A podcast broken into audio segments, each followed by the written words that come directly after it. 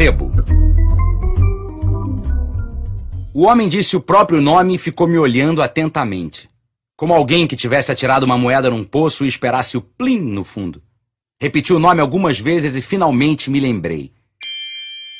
Mas claro, comprei um livro seu não faz muito. Ele sorriu, mas apenas com a boca. Perguntou se podia entrar. Pedi para ele esperar até que eu desengatasse as sete trancas da porta. Você compreende, né? Com essa onda aí de assassinatos. Ele compreendia. Estranhos assassinatos. Todas as vítimas eram intelectuais. Ou pelo menos tinham livros em casa. Dezesseis vítimas até então. Se eu soubesse que seria a décima sétima, eu não teria me apressado tanto com as correntes. Você leu meu livro? Li. Essa terrível necessidade de não magoar os outros, principalmente os autores novos. Não leu. Li, li. Essa obscena compulsão de ser amado. Leu todo? Todo. E ele ainda me olhava, desconfiado. Aliás, peguei e não larguei mais até chegar ao fim. Ele ficou em silêncio. Elaborei mais. Depois li de novo. Ele nada. Então exclamei. Uma beleza! Onde é que ele está? Meu Deus, ele queria a prova! Fiz um gesto vago na direção da estante. Felizmente, nunca botei um livro fora na minha vida.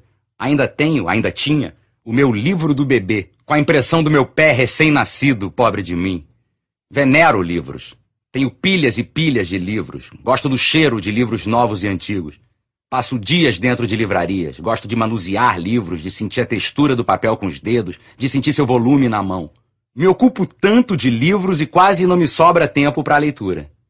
Ele encontrou seu livro. Nós dois suspiramos aliviados. Como é fácil fazer a alegria dos outros, pensei. Com uma pequena mentira, eu talvez tivesse dado um empurrão definitivo numa vocação literária que de outra forma se frustraria. Num transbordamento de caridade, declarei: Que livro, hein? Pô, mas ele não me ouviu. Apertava o livro entre as mãos. Um último, finalmente. O quê? Ele começou a avançar na minha direção. Contou que a tiragem do livro tinha sido pequena, 500 exemplares. Sua mãe comprara 30 e morrera antes de distribuir aos parentes. Ele tinha ficado com 453. 17 cópias tinham acabado num sebo que, através dos anos, vendera todos. Ele seguira a pista de 16 dos 17 compradores e os estrangulara. Faltava o décimo sétimo. Eu gritei: Por quê? Homem de Deus! No livro tinha um cacófato horrível. Ele não podia suportar a ideia de descobrirem seu cacófato. Eu protestei. Eu não notei! Eu não notei! Não adiantou. Ninguém que tivesse lido o livro podia continuar vivo. Ele queria deixar o mundo tão inédito quanto nascera.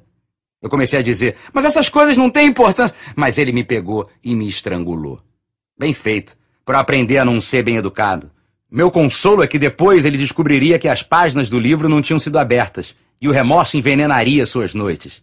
Enfim, é o que dá a frequentar sebos.